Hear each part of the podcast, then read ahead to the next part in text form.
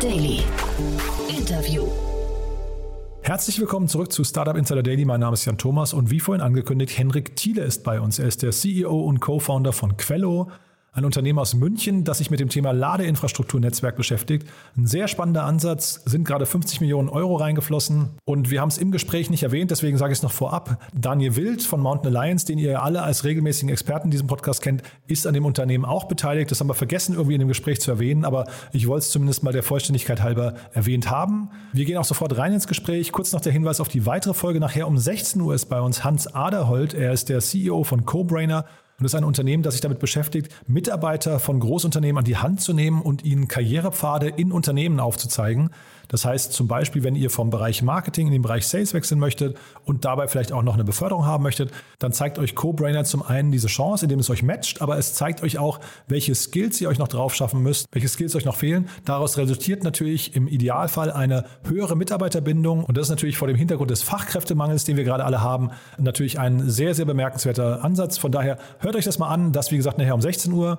Jetzt kurz die Verbraucherhinweise und dann Henrik Thiele, der CEO und Co-Founder von Quello. Insider Daily. Interview. Ja, ich freue mich sehr. Henrik Thiele ist hier, CEO und Co-Founder von Quello. Hallo Henrik. Ja, hallo Jan. Vielen Dank für die Einladung. Ja, ich freue mich sehr, dass du da bist und äh, wir sprechen über eine relativ krasse Runde, finde ich. Also sehr bemerkenswert. Glückwunsch erstmal. Ja, vielen Dank. Ja, lass uns mal vielleicht äh, der Reihe nach vorgehen. Erzähl doch vielleicht mal erst kurz, was ihr macht. Das ist, glaube ich, äh, wichtig für die Einordnung. Ja, genau. Also wir sind ein Ladesäulenbetreiber eben, aber auch ein Fahrstromanbieter. Also wir machen beides aus einer Hand. Das machen viele. Allerdings haben wir äh, den Fokus ein bisschen anders. Und zwar fokussieren wir uns auf AC, also Normalladen im öffentlichen Raum. Wir machen keine Schnellladesäulen. Wir machen das auch nicht an der Autobahn und wir machen es auch nicht privat in irgendwelchen äh, Garagen, sondern wir sind einzig und allein fokussiert auf öffentlich zugängliche Räume. Mhm. Was ist denn, also die, du sagst ja gerade selbst, das machen auch andere, was ist denn hinterher dieser, ähm, ich weiß nicht, der, der Wettbewerbsunterschied oder der, der entscheidende Faktor in diesem ganzen Wettbewerb? Ja, also zunächst mal muss man, glaube ich, unterscheiden, in welchem Raum bewegt man sich. Äh, es gibt eben viele, die äh, Schnellladen betreiben wollen an den Autobahnen, äh, angefangen von Ionity, das sind, glaube ich, in Deutschland die, äh, die äh, bekanntesten, aber auch solche Firmen wie Fastnet oder Tank und Rast. Ähm, das ist in Ordnung, das ist auch wichtig und gut, ähm, dass es diese gibt, aber wir sind fokussiert auf das normale Laden in den Städten auf öffentlichem Grund.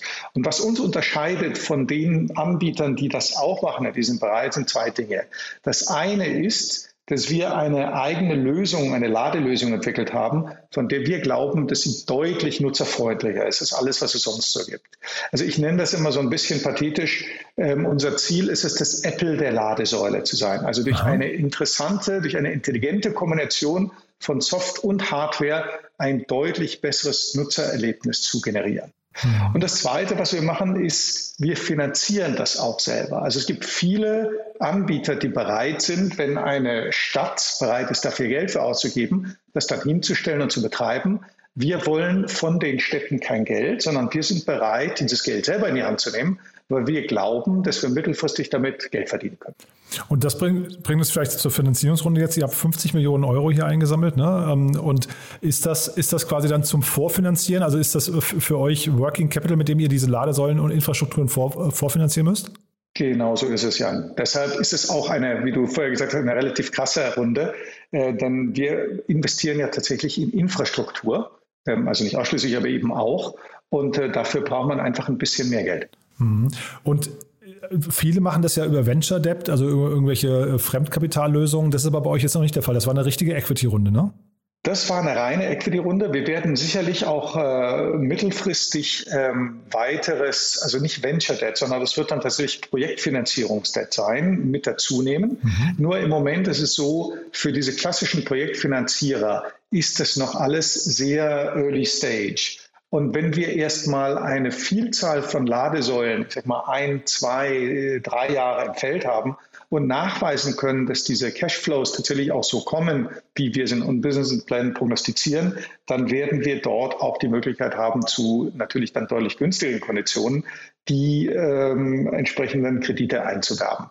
Aber es geht uns ja darum, dass wir das Ganze wirklich richtig groß spielen und dafür brauchen wir auch mal einen ordentlichen Schluck aus der Pulle als Anfang. Mhm. Und dieses richtig Großspielen, vielleicht kannst du uns noch mal mitnehmen auf die Reise. Wo geht denn jetzt insgesamt dieser ganze Markt hin? Also vielleicht mal so fast forward fünf oder zehn Jahre von heute. Weil ich glaube, weißt du, wir, wir hören quasi immer, was sich heute gerade alles tut, aber die Frage ist ja hinterher, wo entwickelt sich alles hin? Genau, also ich meine, wir haben, jetzt nehmen wir es mal die Bundesrepublik als, als Land, ja, und wobei wir sind kein rein äh, deutscher Player, sondern wir sind von vornherein in ganz Europa unterwegs ähm, allerdings ähm, noch nicht in Asien und auch noch nicht in Amerika. Und ich bin auch nicht sicher, dass das der richtige Markt für uns ist. Ähm, aber nehmen wir mal die Bundesrepublik. Es gibt also in der Bundesrepublik derzeit ungefähr 47 Millionen PKWs. Ja, das ist also eine ganze Menge. Ähm, jetzt gibt es sicherlich unter Jüngeren ähm, die Tendenz, weniger Autobesitzer zu sein. Also von daher würde ich vermuten, dass die Anzahl der Autos, sagen wir mal, wenn über einen Zeitraum von zehn Jahren geht, leicht zurückgeht, aber sie werden sich nicht auf die Hälfte reduzieren. De facto steigt die Anzahl der Autos im Moment in der Bundesrepublik, by the way, immer noch. Ja? Also, aber nehmen wir mal an, es gibt nur noch 40 Millionen. Ähm, und ich erfinde jetzt die Zahl. Ähm, und ähm, jetzt nehmen wir weiterhin an, von diesen 40 Millionen sind irgendwas zwischen 30 und 50 Prozent dann wirklich elektrisch. Und das sind die Größenordnungen, von denen wir reden innerhalb von den nächsten zehn Jahren. Dann reden wir also über, weiß ich nicht, 15 bis 20 Millionen Elektroautos. Ja, und das ist eine Menge. Und jetzt gibt es, ich glaube, aktuell gut 40.000 öffentlich zugängliche Ladestationen. Das ist natürlich bei weitem nicht ausreichend, ähm, um diese Menge an Autos tatsächlich laden zu können. Ähm, wenn wir mal die Europäische Kommission hat immer empfohlen, ein Verhältnis von 1 zu 10 zwischen Ladesäulen zu Elektroautos. Ich glaube, dass das perspektivisch durchaus ähm, ein bisschen ähm, größer werden kann als 1 zu 20, würde ich sagen. Irgendwas zwischen 1 zu 15 und 1 zu 20 wird sich dann herauskristallisieren. Aber selbst wenn wir mal 1 zu 20 nehmen, dann bedeutet es trotzdem, wir brauchen bei ähm, für 20 Millionen Elektroautos brauchen wir eine Million Lade, ne, was haben wir jetzt, eine Million Ladesäulen. Ja? Es gibt Leute, die sagen, wir brauchen viel weniger. Lass uns die Hälfte nehmen, just to be on the safe side. Dann brauchen wir 500.000, heute haben wir 40.000. Also wir brauchen eine Größenordnung mehr an öffentlichen Ladesäulen, als wir sie heute haben. Und dazu wollen wir in Deutschland, aber eigentlich überall in Europa substanziell beitragen. Zeitgleich steigen ja auch die, äh, zumindest die Lade- oder die Nutzungsdauern von den Batterien. Ne? Also wahrscheinlich ist ja. das ja hinterher nochmal ein Faktor. Und dieses Thema, wir hatten jetzt gerade so ein, so ein, haben wir ein paar Mal darüber berichtet, dieses Förderprogramm für Wallboxes zu Hause.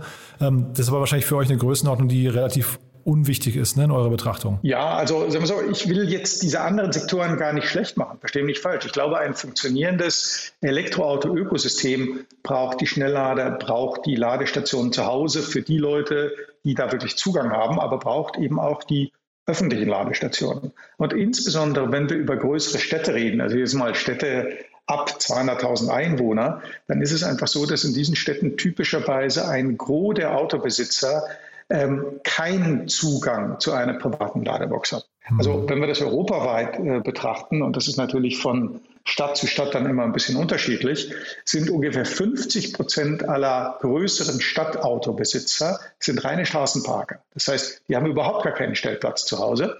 Und wenn die jetzt nicht mit dem Auto jeden Tag in die Arbeit fahren und da zufällig einen Ladepunkt haben, dann sind die auf öffentliche Ladeinfrastruktur angewiesen. Mhm. Und das im Umkehrschluss bedeutet, wenn sie äh, keine vernünftige Ladeinfrastruktur haben, dann werden die sich einfach kein Elektroauto kaufen, mhm. sondern dann bleiben sie halt bei ihrem Diesel oder bei ihrem Verbrenner. Und das wollen wir tunlichst vermeiden. Ja, nee, bin ich total bei dir. Und vielleicht, also wenn wir jetzt mal davon ausgehen, es ist gewünscht, dass sich äh, mehr und mehr äh, Autos in Richtung E-Mobilität bewegen.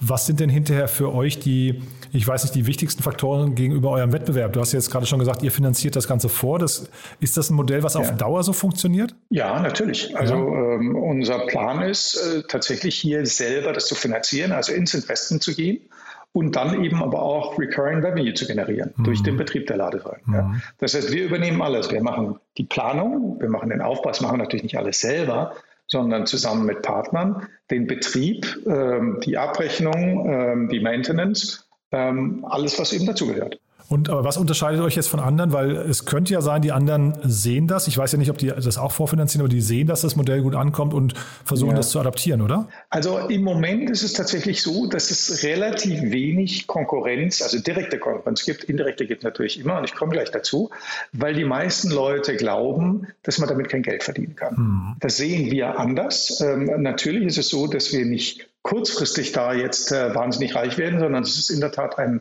langfristiges Spiel. Aber das wissen wir und wir sind bereit und unsere Investoren auch, dieses langfristige Spiel zu spielen. Ja? So, jetzt die, diejenigen Firmen oder Institutionen, die vielleicht äh, dem Wettbewerb am nächsten kommen, sind typischerweise Stadtwerke. Ja, die gehören ja meistens zu Teilen oder teilweise sogar vollständig den Städten. Ähm, die Städte selber kennen sich da nur begrenzt aus, wenden sich dann an ihre Stadtwerke, sagen, macht ihr mal, ihr müsst da mal irgendwo ran. Ja. Die Stadtwerke haben eigentlich teilweise auch nicht so wahnsinnig viel Lust dafür, weil sie ja meistens dann äh, doch kein Geld verdienen. Ähm, und insofern sage ich, äh, Stadtwerke sind für uns eigentlich nur begrenzt Konkurrenten. Wir arbeiten auch gerne mit Stadtwerken zusammen. Wenn die nämlich sagen, komm, wir wissen nicht genau und überhaupt, wie ist das mit dem Invest und das kostet Geld, sagen wir, komm, lasst uns das machen, wir machen das zusammen. Äh, mhm. wunderbar. Mhm. Und äh, sag mal, wie ist das hinterher, in welche, also vielleicht, oder lass uns mal kurz noch über den Investor sprechen, Tiger äh, Infrastructure. Ich ja. kannte die gar nicht. Äh, wer ist denn das? Ja, also wir sind ja dadurch, dass wir eben ähm, auch diese Hardware-Komponente haben, und zwar äh, finanziell betrachtet in einer massiven Art und Weise, ähm, sind wir kein klassischer Venture Case. Also ein klassischer Venture-Kapitalist investiert nicht in uns. Ja? Zum einen, weil wir eben diese Hardware-Komponente haben zum anderen, weil wir, ich bin jetzt mal ein bisschen böse, nicht in diese klassischen Schubladen schaffen, äh, passen. Wir sind kein SaaS, äh, wir sind kein reines Software-Play. Ähm, das ist schwierig. Ich habe mal vor bei der letzten Runde, das ist vielleicht zwei Jahre her oder sowas, versucht tatsächlich mit verschiedenen Venture-Capitalisten zu reden und habe es dann relativ schnell aufgegeben, weil ich einfach gemerkt habe, dass die sich zu unsicher fühlen. Und verstehe mich falsch, das ist jetzt kein Vorwurf, ich verstehe das. Ähm, wenn ich irgendwie, weiß nicht, jeden Tag äh, zehn verschiedene Firmen mir anschauen muss, dann habe ich einfach keine Zeit, äh, mir so einen Case im Detail anzuschauen, der im Zweifelsfalle dann doch relativ komplex ist und der nicht so ganz in meine Schemata passt. Ja?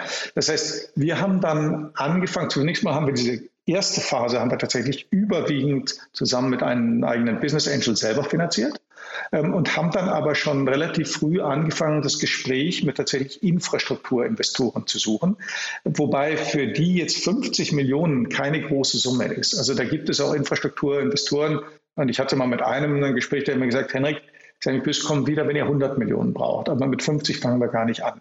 Ja? Ähm, und wir haben also mit einer Vielzahl von Investoren geredet ähm, und hatten dann am Schluss äh, glücklicherweise, muss ich sagen, die Auswahl zwischen zwei oder drei, je nachdem, wie man sehen will, und haben uns dann ähm, aufgrund von verschiedenen Kriterien, die übrigens nicht die rein finanziellen waren, für Tiger entschieden, sondern tatsächlich, weil wir auch glaubten, dass wir damit mit denen eine gute Zusammenarbeit generieren werden. Mhm. Und wenn du sagst, ihr seid kein richtiger Venture Case, also das hätte ich fast anders vermutet, denn ähm, ihr seid ja in einem total stark wachsenden Markt mit einer scheinbar ganz überzeugenden Lösung.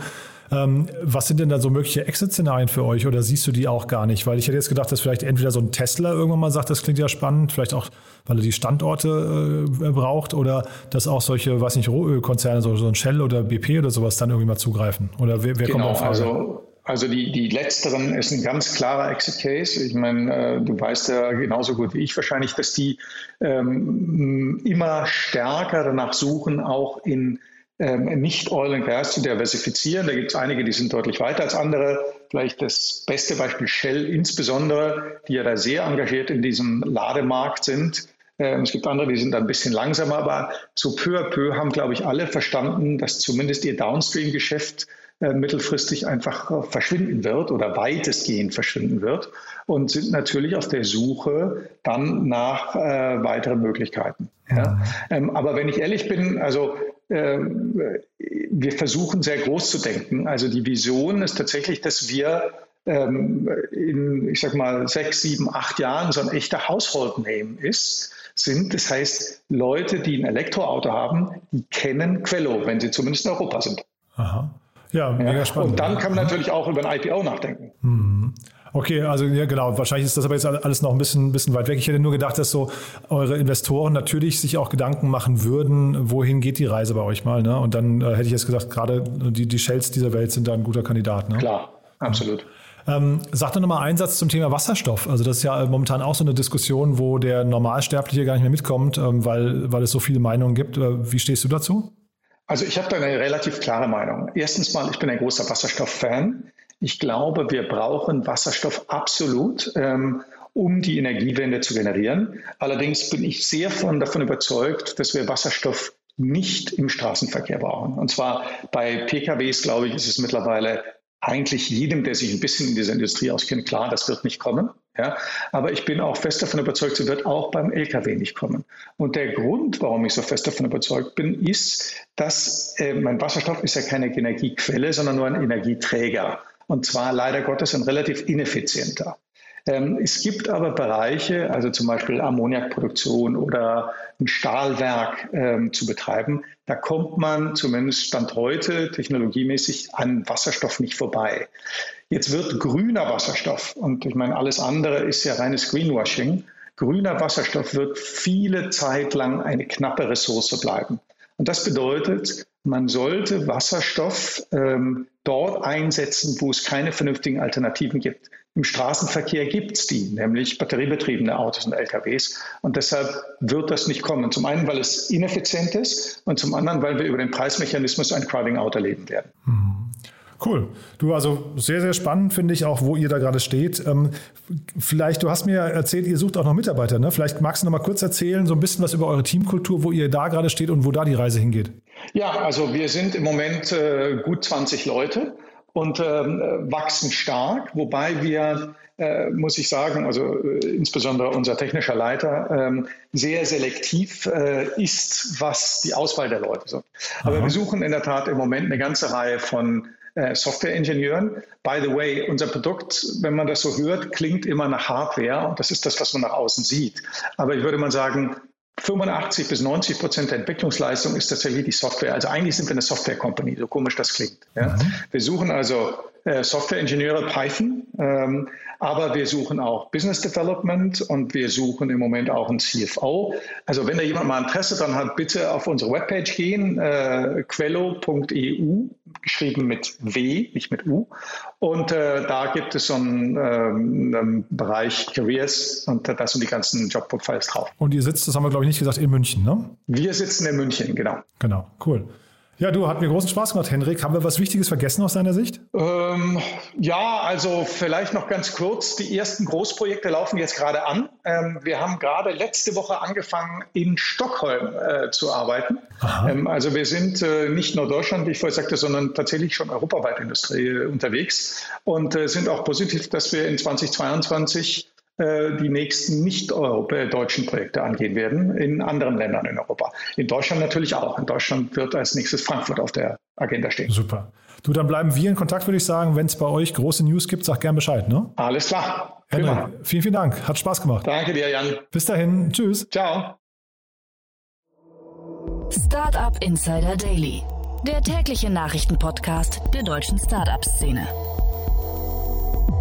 So, damit sind wir durch. Das war Henrik Thiele, der CEO und Co-Founder von Quello. Damit sind wir erstmal durch für heute Mittag. Aber ihr wisst ja, um 16 Uhr geht es hier weiter, wie angekündigt, mit Hans Aderholt, dem CEO von CoBrainer. Und da sprechen wir dann eben über Karrierepfade in großen Unternehmen. Da wurden gerade 11 Millionen Euro eingesammelt von namhaften Business Angels, aber auch vom Telefonica Accelerator Vera. Von daher also ein sehr, sehr spannendes Unternehmen. Ich hoffe, wir hören uns wieder. Bis dahin erstmal alles Gute und euch noch einen schönen Tag. Und wie gesagt, nicht vergessen, 16 Uhr geht's weiter. Ciao, ciao.